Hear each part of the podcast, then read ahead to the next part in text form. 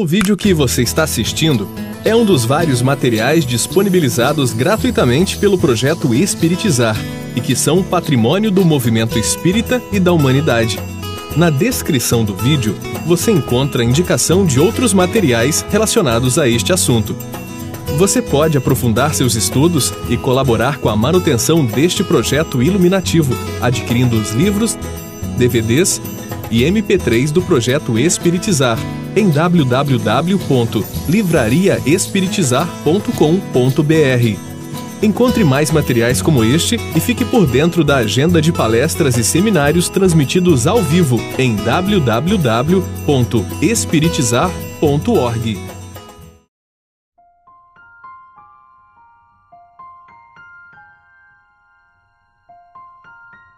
Administração das escolhas dentro do tempo de Deus.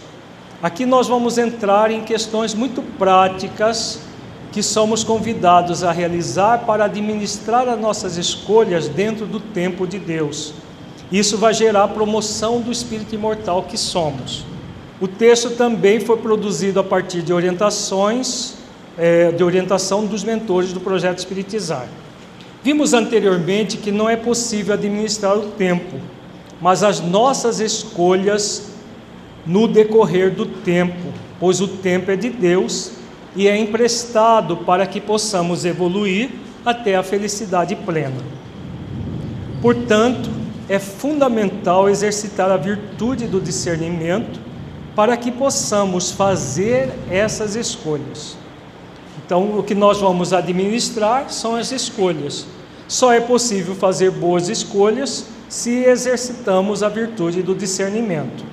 Uma forma de fazer isso é com a técnica do autoquestionamento. Vejamos quais as perguntas que devemos fazer para que nós possamos é, desenvolver as boas escolhas no decorrer do tempo. Em cada circunstância da vida, é necessário perguntar-se: o que eu estou desejando agora? Preenche o meu eu e me leva para a imortalidade? Vejamos qual é o objetivo desta pergunta aqui. Nós estamos, podemos, ao respondê-la, estar diante de um desejo egóico ou de uma vontade essencial. O desejo egóico vai preencher o nosso eu e nos elevar para a imortalidade? Não. A vontade essencial de transformação preenche o nosso eu e nos eleva para a imortalidade? Sim. Então, dependendo da resposta, nós temos um grande parâmetro, um parâmetro para avaliação e transformação. O que eu quero reter agora constrói em mim convicções imortalistas? Veja bem, aqui nós estamos diante de uma pergunta que diz respeito ao quê? Que dimensão do, do, do que nós vimos, do Espírito encarnado? Dimensão do ter. Né? Aqui não é esse do, o que eu quero, o que o, o segundo o que eu quero, o que eu quero reter agora constrói em mim convicções imortalistas. Então eu quero reter alguma situação. Vai gerar em mim um bem-estar, uma convicção imortalista?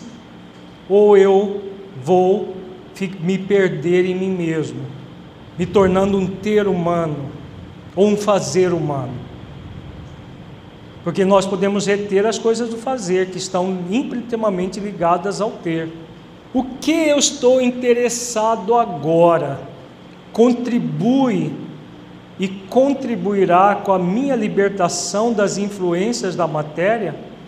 Vejamos, mais uma pergunta que vai nos remeter as dimensões do Espírito encarnado. Eu estou invertendo os valores? Essa pergunta aqui está ligado a isso. Eu estou invertendo os valores, colocando o fazer e o ter em detrimento do ser?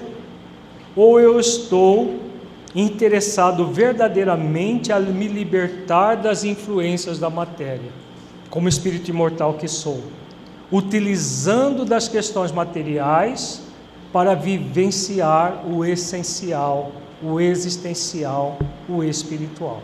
Eu me sinto pleno ao realizar ações que me promovem enquanto espírito imortal.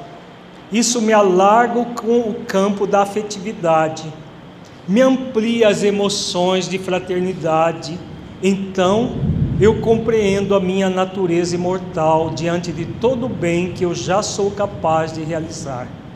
Porque esse bem que estou realizando, independente do que está acontecendo fora de mim, está ocorrendo grandes transformações dentro de mim.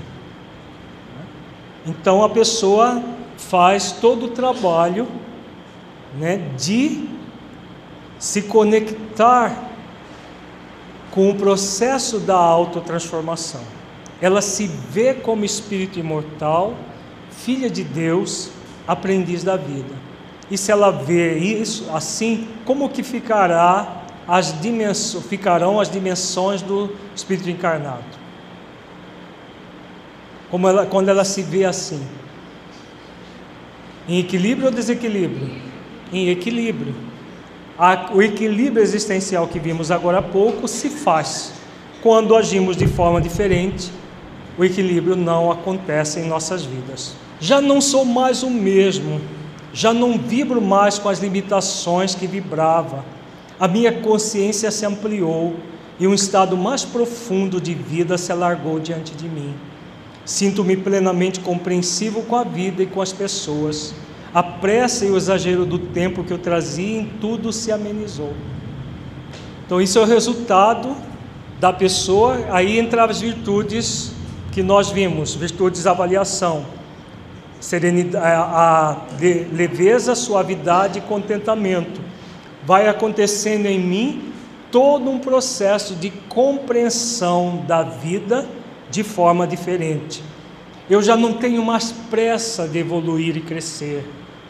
Eu já não entro num processo de me pressionar em relação ao tempo. Tudo vai se amenizando, tudo vai entrando em suavidade e leveza.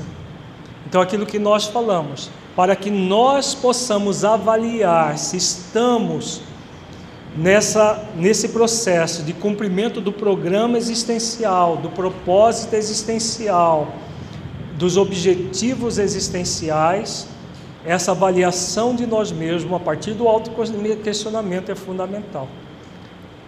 Percebemos que estamos em suavidade, em leveza, em contentamento, estamos bem.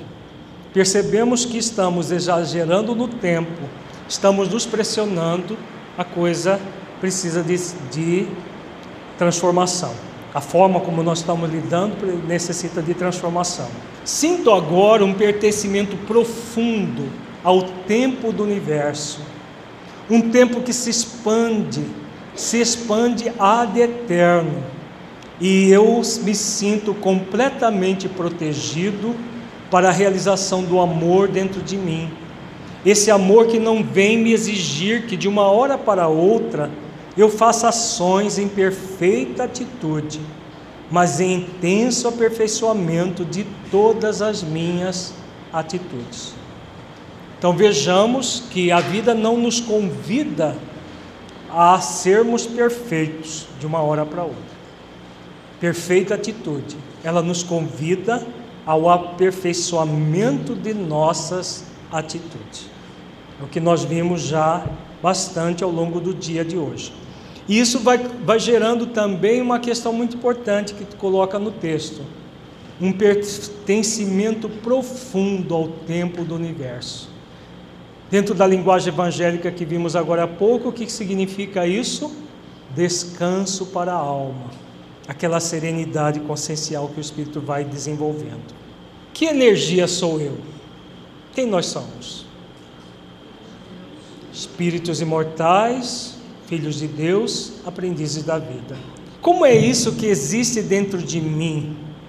Mecanismo tão sublime que me transforma diante dos pensamentos que eu mesmo vou cultivando, e pouco a pouco já não sou mais o mesmo de um dia anterior, de um mês anterior, de um ano anterior. Veja, nós estamos num processo de evolução. É muito comum as pessoas se compararem com outras pessoas. Quando nós nos comparamos com outras pessoas, o que, que acontece conosco? Ou nos sentimos menores do que somos, ou nos sentimos maiores do que somos. Há tanto a menos-valia, o sentimento de inferioridade, como o sentimento de superioridade também pode acontecer. Quando nós nos comparamos conosco, o que vai acontecer? Se eu estou num trabalho de autotransformação, eu já vou me sentindo que nesse dia, é que nesse ano eu sou bem melhor do que estava no ano passado.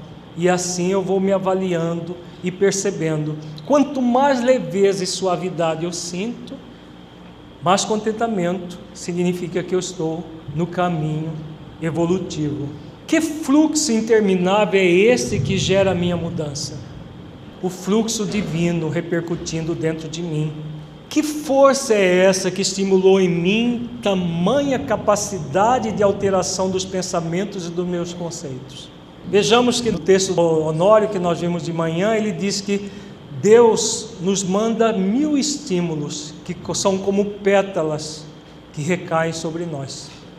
É muito comum nos eventos espíritas as pessoas virem pétalas de rosas caindo que são, como se, normalmente no final do evento, que são estímulos, experiências estímulos, cada pétala de rosa que cai sobre nós. Mas não são apenas nos eventos que nós temos isso. Simbolicamente, cada experiência, desafio da vida nos convida a essa alteração de pensamentos e dos nossos conceitos, melhorando valores, ressignificando crenças imitadoras, trabalhando o nosso ser. Esses conceitos mudam-me enquanto energia imaterial, incorpórea e imortal. Eu, essa energia sublime que agora me compreendo intensamente enquanto espírito imortal, tudo em mim flui essa compreensão e nela eu me aquieto, eu me acalmo, eu me sinto centrado. Então vejamos que tudo isso são processos de autoavaliação, em que a pessoa faz perguntas, estabelece conceitos, faz avaliação de si mesma e vai vendo se ela está nesse movimento ou não. Pelo fato do espírito se sentir imortal, não significa que ele vai se esquecer das funções objetivas do mundo material. Ele as qualifica em profundidade, fortalece as ações do mundo material em qualidade essencial e dá a cada chance que a vida material lhe apresenta a oportunidade de fazer algo bom, algo que seja útil, com capacidade de auxiliar a si mesmo e ao próximo. Então, o tempo todo, qual é, deve ser o nosso foco? Qual deve ser? Dentro da questão da administração das escolhas no tempo nós estamos trabalhando duas questões. Né? Vimos desde manhã as questões materiais e as questões espirituais. Não é o fato de nós buscarmos nos sentir imortais que vamos esquecer das funções objetivas do mundo material. Mas como deve ser as funções objetivas do mundo material? Qual é o cara critério? Está no texto, inclusive está colorido. Utilidade o critério é sempre a utilidade. Uma experiência de lazer é útil para o espírito imortal? Depende da experiência. Uma, um, um momento de repouso é útil para o espírito imortal? Depende do momento de repouso. Se eu durmo 12 horas por dia, 10 horas por dia, esse repouso não é útil para o espírito imortal, com toda certeza. Ah, sábado e domingo é dia de dormir até meio-dia. E dormir de madrugada e acordar meio-dia. Será que isso é útil para o espírito imortal? São reflexões. Normalmente os benfeitores falam que as atividades do mundo espiritual, isso quem diz é André Luiz no livro Missionários da Luz, acontece entre duas horas da manhã e quatro horas da manhã. A maior parte das atividades. Por quê? Porque nesse momento a terra está em quietude. E aí os espíritos podem nos desdobrar do corpo, e aí nós fazemos estudos, fazemos trabalhos muito profundos entre esse momento. Pode ser um pouco mais, um pouco menos, tem diferença de fuso horário também, mas é esse momento. E tem gente que passa esse momento em claro e depois quer trabalhar das 10 a meio-dia, né, Mateus?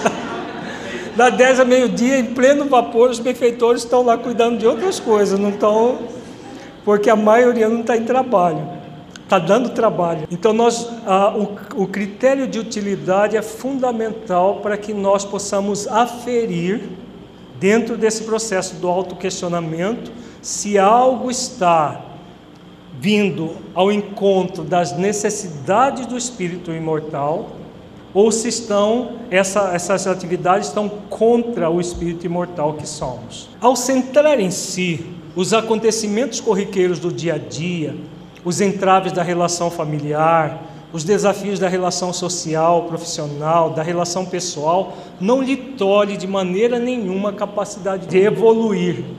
Não lhe tolhe todas as experiências de desafio, ao contrário, em vez de tolher o espírito, auxilia o espírito a evoluir.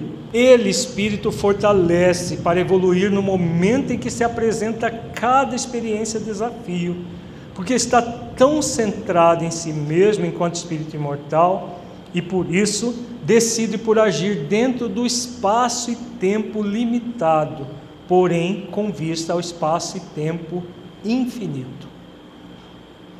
É exatamente esse o grande compromisso do espírito imortal. Tem um espaço e tempo limitado, mas ele é um espírito imortal momentaneamente encarnado. Então, as experiências de desafio vão sendo utilizadas para a sua evolução. Só quando são úteis para o espírito que isso é válido. Por exemplo, numa relação pessoal com alguém, naquela relação que está necessitada de aprimoramento e afetividade. O espírito imortal adentra e se dedica na união dessa fraternidade, dessa afetividade, independente se o outro está em fase de embotamento da consciência. Porém, ele se dedica profundamente a essa questão, porque ele está trabalhando o seu eu imortal, com foco também no eu imortal do outro não trabalha no tempo e no espaço reduzido que os olhos alcançam. Trabalha para a dimensão do despertar da consciência que vai acontecer mais cedo ou mais tarde. Então, é, é isso na questão relacional. Isso tudo aqui também é válido na questão pessoal.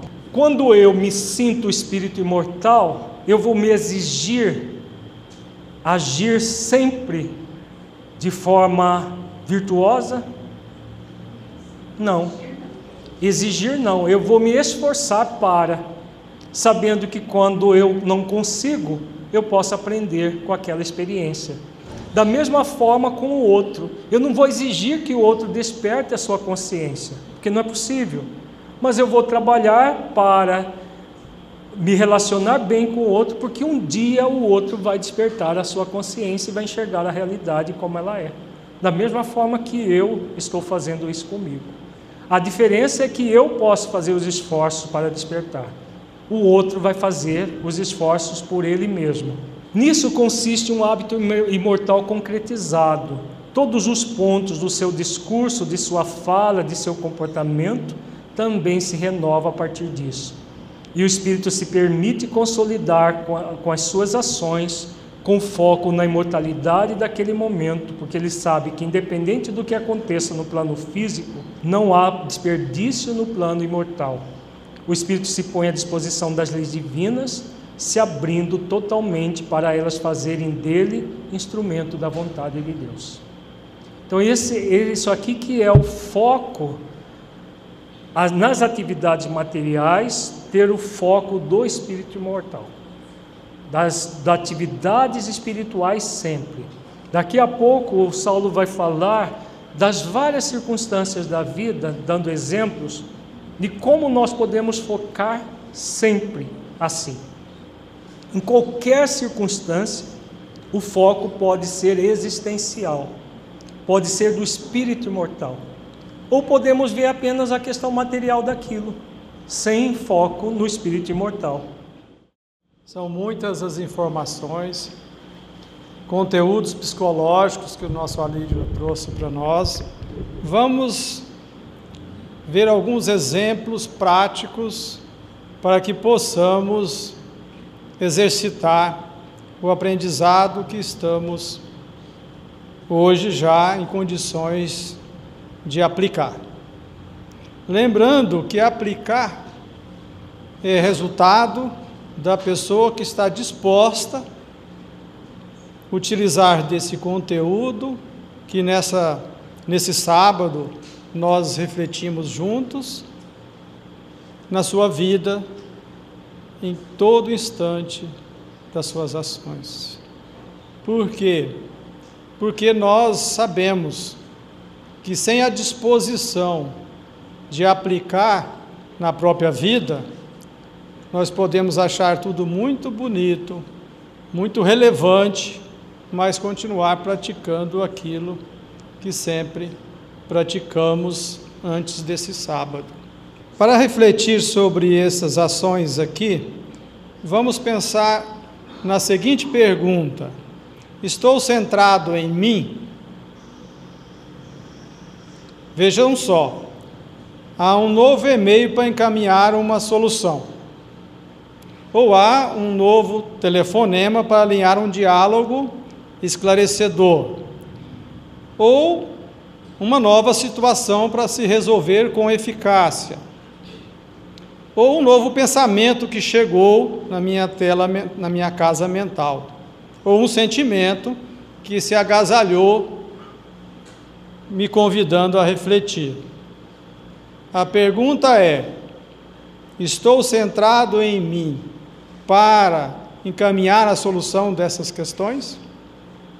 O que, que é centrado em mim? Vigilância constante, consciência de ser um espírito imortal, exercer o propósito existencial, conhecer o meu propósito existencial. Vejamos, os benfeitores já falaram sobre estar centrado em si. Vamos refletir sobre estar centrado em si profundamente amar a Deus sobre todas as coisas e ao próximo como a si mesmo. Esse não é o maior mandamento? Pois então, nós já refletimos em outros seminários sobre esse mandamento. Amar a Deus começa no alto amor. Ou seja, só vou amar a Deus o Criador se eu amar a sua obra, se eu me amar. Amar ao próximo como eu me amo. A fonte de água cristalina que vai jorrar perfume por onde andar, nasce na minha intimidade. Para eu fazer ao outro alguma coisa, é preciso que eu tenha essa condição em mim, porque senão é algo falso. Para que eu possa fazer qualquer atitude de amor ao próximo, é preciso que eu seja caridoso comigo mesmo.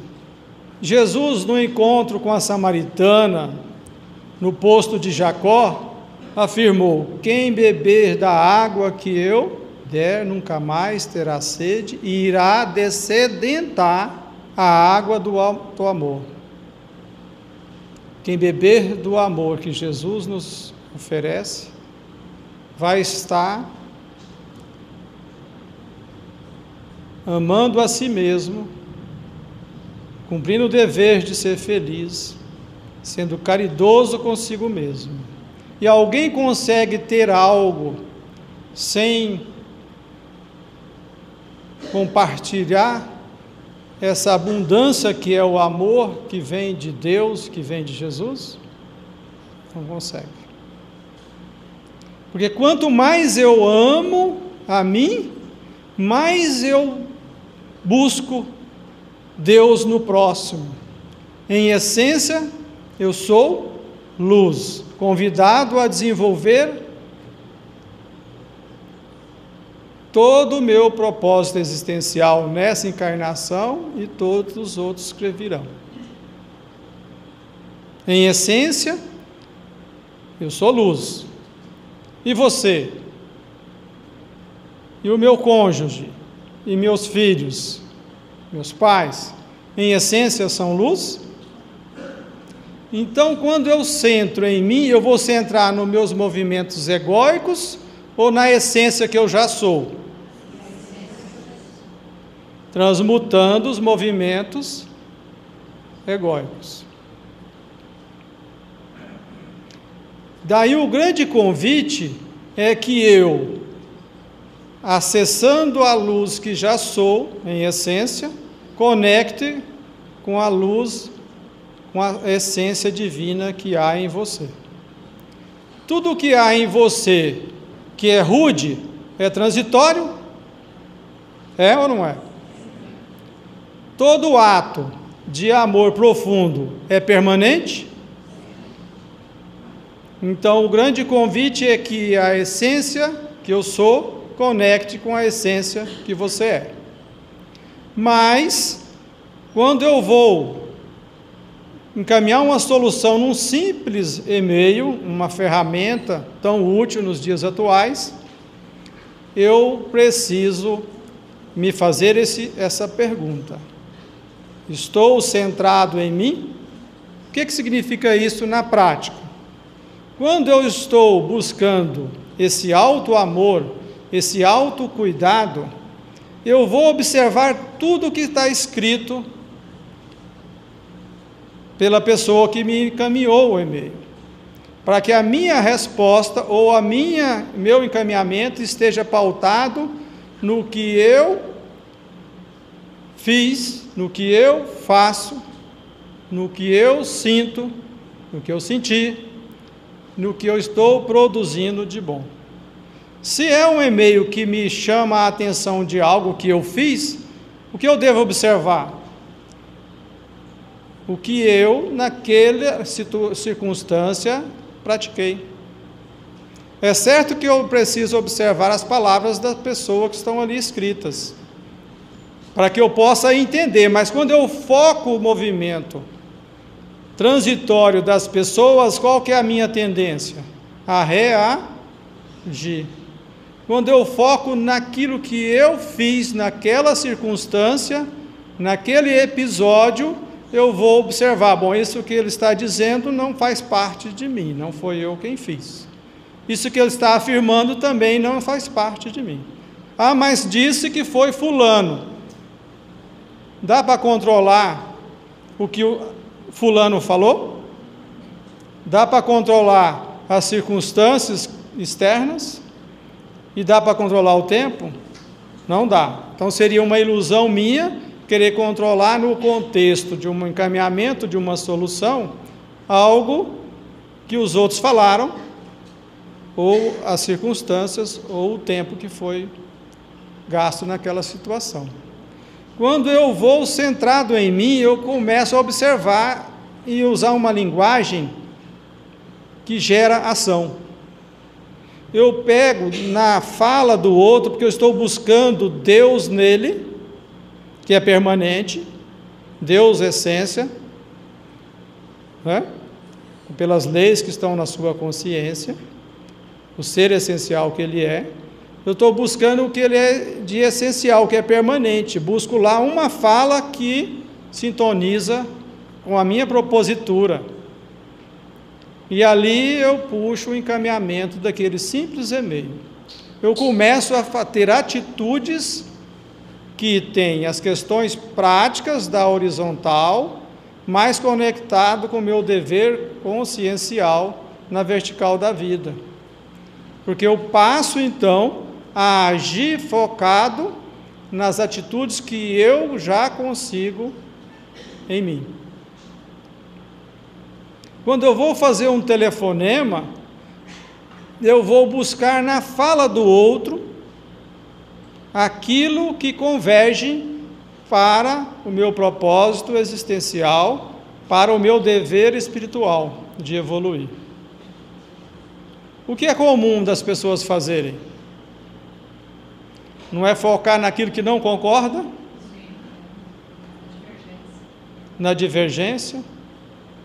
Naquela simples situação da horizontal da vida, de resolver uma questão pontual, eu posso ter uma atitude que me leva a hábitos imortais? o meu dever da vertical da vida? Posso. Quando eu faço essa pergunta. E quantas e quantas vezes, ao resolver uma situação, nós queremos que ela seja proativa, mas focamos o negativo, focamos o que é transitório no outro. O que é transitório no que eu também fiz, porque às vezes eu cometi um, uma situação de desamor. Mas se eu estou centrado na minha evolução, no meu dever espiritual, na vertical da vida, eu vou fazer um encaminhamento para que aquilo seja resolvido com os pontos que convergem para o meu propósito e para o propósito do outro, ou pelo menos para o dever espiritual do outro também. Então chega um pensamento o pensamento sempre quer ocupar um espaço, não é verdade? O que o pensamento pode me dizer? Meu estado que eu estou, o, o foco que eu estou dando, se é no ponto que diverge ou se é nos pontos que convergem no propósito existencial meu, no meu dever espiritual, aonde eu vou fazer o bem no limite das minhas forças. Se o outro não quiser, aí já não é dentro dos meus limites de ação, porque é uma ilusão querer controlar as ações do outro. Mas todas as minhas atitudes passam a ser, ser, serem focadas naquilo que eu posso produzir do bem no limite das minhas forças, em qualquer situação. Eu estou disposto a fazer o bem no limite das minhas forças? Se eu não estou disposto, eu não vou conseguir fazer os exercícios necessários para alcançar os objetivos existenciais. Não vou fazer os exercícios essenciais para que nas questões da horizontal da vida eu atenda a vertical da minha vida. Estou disposto a aprender algo com isso ou com alguém? Porque essas perguntas vão nos levar a observar as situações que às vezes nós falhamos. Quantas vezes nós nos cobramos? Não tem a autoculpa que tanto foi trabalhado hoje? Ou a desculpa que muitas vezes a pessoa se permite? Quando ela busca em si, fala: naquele ponto eu poderia ter feito diferente. Naquele ponto eu posso buscar reparar. Não é verdade? Vamos refletir numa experiência. Estou sentindo que falta algo mais prático para que eu possa passar a ideia com, com clareza para vocês. Então, uma atividade, uma ocorrência, uma experiência. Vamos pensar numa experiência que nós vivemos no movimento espírita ou no nosso trabalho profissional. Vou lembrar, vou, vou contar para vocês uma experiência recente e nessa experiência vamos trabalhar junto essas questões porque ela é recente, está viva na minha mente, na emoção, então é mais prático para que a gente possa aqui. Não é uma experiência grave, mas quem é fiel no pouco, aprende a ser fiel no muito, não é verdade? Podemos, da experiência mais simples, fazer os exercícios para, na hora das experiências mais graves, nós já sabemos os caminhos para avançar. Muito bem, eu e o Alírio fomos é, no dia 8 de janeiro, nós fomos pela nossa querida Federação Espírita do Estado de Mato Grosso divulgar o projeto Espiritizar aprofundar as reflexões espíritas sobre a luz desse projeto iluminativo na, nas terras colombianas. Lá nós conhecemos um povo que gosta muito dos brasileiros, isso é muito bom. Né? Um povo que nos tratou com muita cordialidade, gentileza e amabilidade. Muito bem. Chegando na cidade de Bogotá, no dia 8, no aeroporto, houve um fato é, que nos gerou uma grande, uma grande oportunidade. Nós estávamos com as nossas malas, maletas, é, duas malas de livros. Tínhamos de sair daquele aeroporto para ir para outro aeroporto, pegar um voo nacional, naquela logo após. Estávamos com um conflito de horário com pessoas que, que vinham nos buscar e que precisava ficar com uma dessas malas. Então a situação estava bem, bem interessante, a experiência bem agradável. E eu, para facilitar, enquanto o Alírio buscava ligar para a pessoa e buscávamos fazer o contato e tal. Isso. E nós pegamos, e eu, para facilitar e chamar a atenção dos colombianos todos, abri as duas malas de livro e fui fazendo a baldeação. Bom, esse livro vai, esse não vai, esse vai, e fui fazendo aquela baldeação de livros, porque nós poderíamos levar só uma mala, tinha dado excesso de bagagem então, uma, baga uma mala ia ficar em Bogotá e outra mala de livros iria para Bucaramanga, que é a cidade que nós, próxima que nós iríamos. Então, a atenção da, do, do, aeroporto ficou na gente, ali na, depois da saída do, da, do desembarque, ali dentro do aeroporto. Muito bem, para encurtar um pouquinho, em algum momento veio na minha mente: sua, sua pasta não está no carrinho. E eu olhei e não estava. Lá se foi minha pasta com todos os meus documentos, habilitação, identidade. E, e não estava mesmo. Você olha assim, olha, mas não, não está mesmo, né? Então eu pergunto para vocês: isso é uma prova ou é uma dor? Uma prova de uma, uma experiência provacional, não de expiação, uma prova. Uma prova ou uma dor, uma dor expiatória. Qual que é? O que é que me levaram de mim? De quem que é? O Lacordé não deixa esquecer. De quem que é tudo isso? Vocês estão dizendo que não é uma dor expiatória, mas levar notebook com as palestras, tudo, com o meu óculos de grau, as fotos da minha família lá, que eu carregava na, no, na carteira. Eu sou da época que carregava as fotinhas, carrega as fotinhas na carteira. Né? Hoje a gente carrega no Facebook, né? Quem é dono disso tem mais? Tem mais. Então, por que preocupar?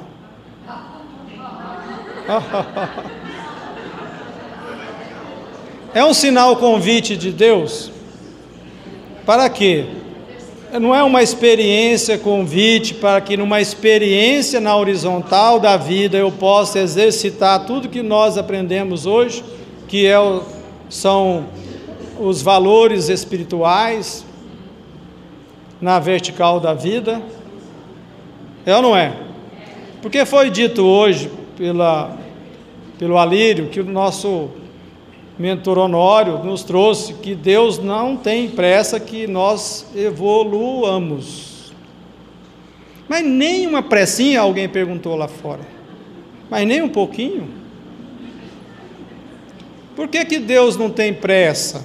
Será que a gente então não está no, no amor divino? Deus não quer que a gente se aproxime dele? Então, se ele não tem pressa, o que, que ele faz? Hã? Nos envia as experiências para que a gente aprenda e se aproxime dele. Então foi uma experiência convite de Deus. Está ali Deus não me abandonando. Porque se não tivesse acontecido nada, eu ia falar: Olha, Senhor, me abandonou?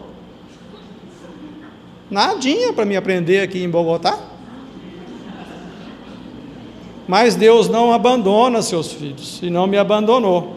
É, o Alírio sempre, o Lacordé sempre lembra que a ajuda chega na frente. Normalmente, quando eu chego, faço essas viagens, eu faço uma permuta entre aquilo que eu vou usar no país e aquilo que eu não vou usar no país. Eu faço normalmente quando chego lá no hotel ou na casa que eu vou ficar hospedado. E desta vez eu resolvi fazer no avião. Então o passaporte estava comigo, graças a Deus. Né? Só não estava a habilitação, essas coisinhas sem importância.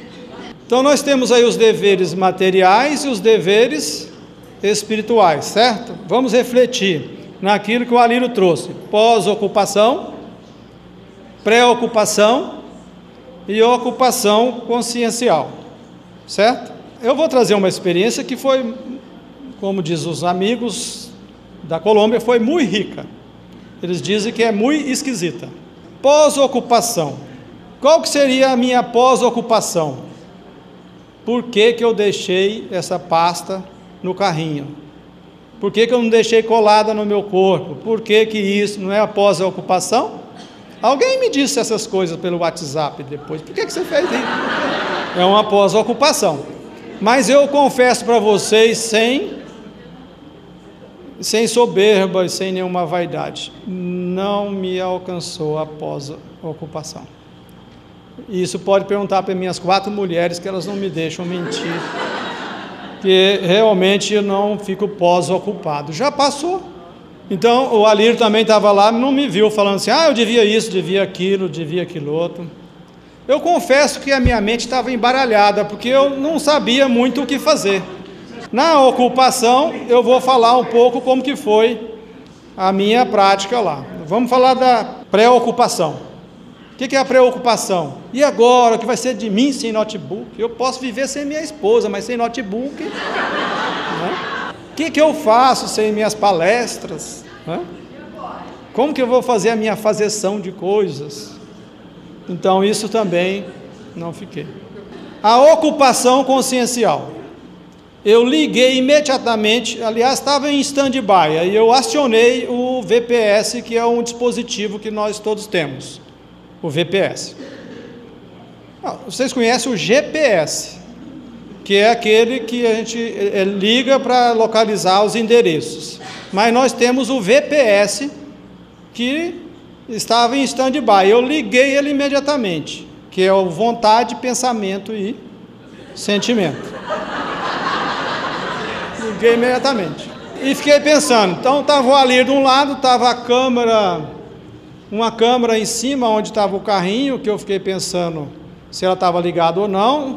Eu não sabia se chamava o policial para poder fazer alguma situação, mas o, o, VPS tem o V da vontade. Eu fiquei pensando, qual que é a minha vontade nesse momento? E eu confesso que fiz isso mesmo, tá? Qual que é a minha grande vontade como espírito imortal? O que, que eu quero para a minha vida nesse instante? Eu pensava isso meio embaralhado, porque eu estava com a mente embaralhada, porque eu não sabia muito o que fazer. E eu ficava observando o meu pensamento. Vontade, o pensamento e o sentimento. No pensamento eu percebia um embaralhamento mental. No pensamento eu percebia. Mas quando eu buscava o sentimento, eu percebia que não havia uma, um sentimento de perda não havia um sentimento de que, meu Deus, a maioria das pessoas iriam dizer, e agora, que será de mim? Né? Eu confesso a vocês, essa experiência pessoal é muito rica para nós aqui estarmos é, fazendo esse exercício prático para levar para as outras histórias que, vou, que a gente vai trabalhar hoje e amanhã cedo. Então eu sentia, mas os benfeitores do projeto Espiritizar nos dizem que nós devemos colocar o foco não é no resultado imediato, porque aí gera uma pressão psicológica para resolver a situação. Não é a chegada da jornada, é viver a jornada. Então o foco meu não era assim, eu vou ficar bem, que isso seria um foco na exigência de estar bem. O foco é no exercício exercício. Então eu liguei o VPS e ficava vontade, pensamento, sentimento, vontade, pensamento. Às vezes não conseguia pensar na vontade, pensamento, sentimento, mas ficava aqui, vontade, pensamento, sentimento. Aí quando dava um tempinho entre as pessoas que estavam falando comigo, vinha qual que é a minha vontade, qual que é o meu pensamento, está embaralhado. Né? Qual que é o meu sentimento? Porque você não sabe se vai embora para outro aeroporto ou se volta para ver se acha né, a sua mala com seus documentos. Então, nessa ocupação daquele momento, eu, eu fiquei observando a vontade, o pensamento e, e o sentimento o tempo todo. Nós fomos para o outro aeroporto, fomos para o. Eu sem a minha mala, minha, minha pasta. Minha pasta. E fomos. Quando eu sentei no, no outro avião, eu comecei a fazer aí com mais tranquilidade, o vontade, pensamento e sentimento. O Alir deu uma cochilada, então eu fiquei ali, né? eu e eu, para poder pensar. E o primeiro pensamento que veio foi a ilusão de controle que nós temos das coisas. O Alir, essa semana, me mandou um vídeo de como que eles fazem para poder pegar a pasta. É muito sutil, né? Eles pegam assim. É, se você vacilar, pegam mesmo. E, e eu, eu senti a, a minha o quanto é grande a ilusão de controle, de querer controlar as coisas externas, porque me veio na mente uma relação muito profunda com as minhas mulheres. Eu fiquei pensando, nossa, uma hora dessa, como que eu posso controlar se ela está no trânsito, vai sofrer um acidente? É que eu tenho quatro mulheres, a minha esposa e três filhas. Eu percebi que eu não conseguia controlar uma pasta que estava debaixo do meu nariz, como que eu ia controlar a vida das minhas amadas que eu tanto amo. É? Olha o quanto é importante esse, tudo que nós aprendemos hoje, para que estejamos fazendo o exercício certo na hora mais que precisamos. Porque imagine se há uma, uma notícia de um exame de um câncer, ou se é uma situação como esse rapaz que o Alir falou de manhã, que teve de amputar as pernas e os braços, como que ele fez vontade, pensamento e sentimento? Já não é um grau de evolução, de lucidez espiritual desse espírito? Então, nessas coisas pequenas, se a gente não consegue, imagine na hora que vier as graves. Porque as graves virão? Virão ou não virão? Virão, nós não estamos kits com as pessoas e com o universo. E conosco mesmo. Né? Então, essa questão da ocupação. É esse o grande exercício no dever da horizontal, que são as questões, né? e da vertical. É, na, é comum que as pessoas fiquem apavoradas, que fiquem na pré-ocupação, de que vai ser agora, e na pós-ocupação. Não se entregam, não se permite se entregar à vivência. É como se a vivência não estivesse a serviço de nós invertemos, é como se nós fôssemos escravos da vivência, da experiência, desculpe, da experiência. É como se a experiência não fosse um, um instrumento para que eu possa desenvolver e evoluir. Eu inverto e fico escravo da experiência, enquanto eu não resolver a experiência, eu não vou me acomodar. Eu estou a serviço da experiência. Mas a experiência está a serviço do protagonista da vida do espírito imortal que sou yo em espanhol. Então, essa foi uma experiência que nós devemos pensar o seguinte: nessa experiência, eu, fi, eu estive centrado em mim ou tive dificuldade e procurei controlar o ambiente externo? Apesar da mente ficar embaralhada, mas eu estava observando as minhas situações e se podia fazer algo na horizontal da vida, que é chamar o policial, ver se a câmera estava funcionando, essas coisas básicas na horizontal, mas eu estava também cumprindo o meu dever espiritual. Pergunta é se, quando eu estava com o pensamento embaralhado, é se eu estava com dificuldade de fazer os exercícios conscienciais. Né? Da organização consciencial. A organização consciencial é vontade, pensamento e sentimento. Né? É, é a ocupação consciencial que, eu, que, que nós somos convidados. Mas acontece que quando nós temos, o espírito, principalmente estando encarnado, ele tem limites do raciocínio e do pensamento. Então eu tinha muitas situações e com horários que estavam vencendo. Eu tinha de estar no outro aeroporto, senão ia perder o voo. Eu tinha uma, uma série de, e eu tinha de tomar uma decisão muito grande, que era: será que eu vou é, buscar mais alguma ação atrás ou eu deixo, não é? Porque se você fica dividido. Então, o que eu estava fazendo na, na ocupação consciencial, no tempo consciencial, é ligar esse VPS, que é essa, essa sigla que eu uso para lembrar rapidinho: vontade, pensamento e sentimento, porque eu fico no exercício. Ao, ao conectar com o pensamento, eu sinto, eu me vejo, eu me observo. Como que eu estou pensando? Qual que é meu pensamento? Mas aí há um outro ensinamento da mentora Dália, que é aceitar e acolher. Porque se eu vejo o pensamento e falo, não, eu não posso, eu não posso ficar com a mente embaralhada, eu vou complicar mais ainda o processo. Então eu devo aceitar, acolher, passar pela experiência que eu estou vivenciando ali para conhecer os resultados daquilo que eu estou agindo. É muito importante ser observador de si mesmo. Para aqueles que têm dificuldades de observar a si mesmo, pode começar observando os movimentos físicos e depois os do pensamentos e os emocionais. Você pode estar dirigindo e observar: estou olhando no retrovisor, estou passando marcha, ou estou é, é, dando seta para a esquerda. Começa com esse exercício físico e ele, aos poucos, você vai começar a observar a si mesmo em outras situações, porque as, na vida nós temos várias situações que estamos vivenciando e esquecemos de observar o pensamento, o sentimento, se a nossa vontade ali naquela experiência está é, é, conectada com o espírito imortal, com o desenvolvimento do espírito imortal. Então, é, eu posso começar a observar, estou olhando o retrovisor. Quando a gente faz isso, nós, nós a gente vai para a auto-observação, percebe a si mesmo, e aos poucos, eu, nossa, eu estou pensando em tal coisa.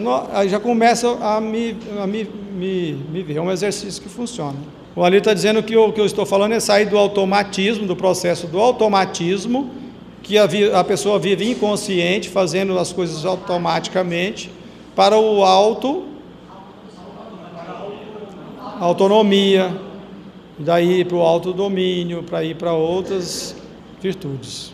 Né? É, quando eu busco fazer esse exercício, eu vou alcançar esse estágio. O que fiz gerou um aprendizado independentemente do resultado, acertado ou equivocado? Nessa experiência que eu passei? Gera aprendizado. Na, na horizontal da vida, qual o aprendizado que eu posso fazer na ocupação de analisar o passado? Então, nós podemos fazer esse movimento de aprender com as experiências, as mais simples que sejam, mas elas vão nos dar condições de fazer isso em outras situações da nossa vida. A pergunta é se nessa experiência que eu relatei, em qualquer experiência que eu esteja vivendo, o aprendizado vem se eu usar o vontade, pensamento e sentimento. Se a vontade, pensamento e sentimento estiver conectada com o meu dever espiritual, com a vertical da vida, com meus objetivos. Porque eu posso estar com, com desejos pensando que são vontades, desejos egóicos. Eu posso estar num estado de só observar, mas sem fazer nenhum movimento na vertical da vida. Então é necessário muito trabalho, esforços. Eu comecei esse movimento no trânsito, há muitos anos atrás, olhando os motoristas que é, criavam situações comigo no trânsito. Então, de pequenas situações eu fui desenvolvendo, trazendo para mim. A pessoa às vezes buzinava e eu observava que eu ficava irritado com a pessoa buzinar. E comecei a ressignificar fazendo esse exercício na vertical da vida. Qual que é a minha vontade? A minha vontade mais profunda é auto-amor, auto-cuidado, é evoluir, desenvolver virtudes, investigando as leis que estão nessas experiências. Quais as leis que estiveram naquela experiência? Lei de liberdade, que mais? Lei de causa e efeito. Lei de misericórdia. lei de trabalho. Lei de atração Nós atraímos as experiências que são necessárias, não foi isso que foi dito pelo, pelo Alírio? Lei de atração. Então, você vai é, amar, investigar as leis, vai compreender, vai amar e começa a praticar. Porque Deus colocou na nossa consciência as leis que são as mesmas leis que regem o universo todo. Nós não estamos desconectados do universo pelas leis, mas fazendo movimentos egóicos de fuga, de conectar com o fluxo divino no universo. O grande convite é essa, é essa aceitação de passar pela experiência, acolhendo-a, sabendo que é um convite de Deus que não esquece de mim jamais e me prover o tempo todo de experiências para que eu evolua e se aproxime dele. Ele não me pressiona, mas não me abandona. Não faz pressão para que eu evolua da, da noite para o dia, porque me dá todo o tempo do mundo. Deus nunca é mais ou menos, Deus é sempre total em tudo. Quando é liberdade, é liberdade, é uma lei completa em si mesma, conjugada com as outras leis, cuidando de mim. Quando Deus, quando Alírio falou que Deus não pressiona, é em sua totalidade. Não há essa dúvida assim, ah, mas de vez em quando ele dá uma pressionadinha, porque tem tal circunstância. Então, não, é Deus em sua totalidade, porque Deus é onipotente, onisciente, e onipresente. Tem algo a reparar? É, em momento algum eu atingi a mim mesmo, me culpando, é? ou alguma pessoa. Nem os policiais eu xinguei dizendo que eles eram incompetentes. E nem pensei isso. Então eu não sinto que tenha algo a reparar nessa situação. Se há uma reparação, no caso de perder a pasta e aprender se há uma reparação minha, teria de ser uma reparação com outras experiências. Não é porque, né?